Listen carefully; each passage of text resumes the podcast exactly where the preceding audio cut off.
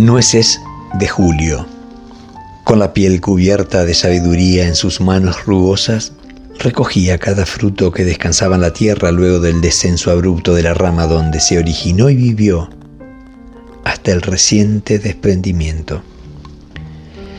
El nogal añoso repite el ciclo despidiendo en invierno sus maduras nueces, alojándolas sobre un manto tierno de pasto, hasta que cada mediodía esas manos atenazan de una en una para cosecharlas. Don Gavino, caminando lento y con bastón, cada mediodía se acercaba al nogal para realizar la cosecha con serena alegría que luego se irradiaba a sus manos para moverla de sus letargos a cada nuez, avisándole que serían recogidas y guardadas en pequeñas bolsas para ser distribuidas. Hacía 50 años que en invierno repetía esta actividad.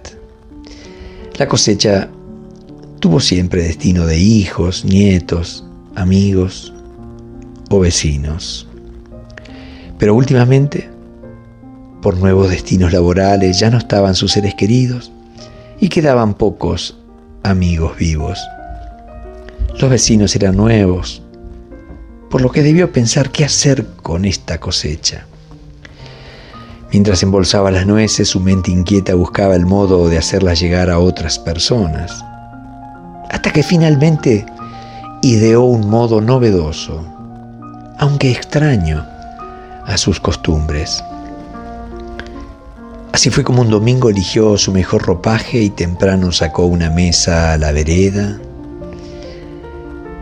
sobre la que acomodó 80 pequeñas bolsas de tela arpillera llenas de nueces. Sentado en un sillón de madera y lona, en una pizarra escribió con tiza un texto que los caminantes que marchaban al centro, a misa o tal vez a pasear, comenzaron a detenerse y al leer sonreían. Decía, estas nueces maduraron para convertirse en alimento. Si usted desea comerlas, puede llevarlas sin costo. La naturaleza hizo su trabajo y a nadie nos pertenece.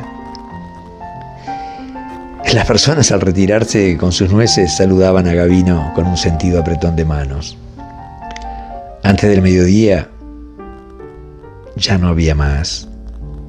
Ingresó a la mesa, a su casa y luego de caminar por ese fondo donde estaba el nogal, limpió algunas malezas y se fue a saborear su domingo con tallarines y salsa y una copa de vino.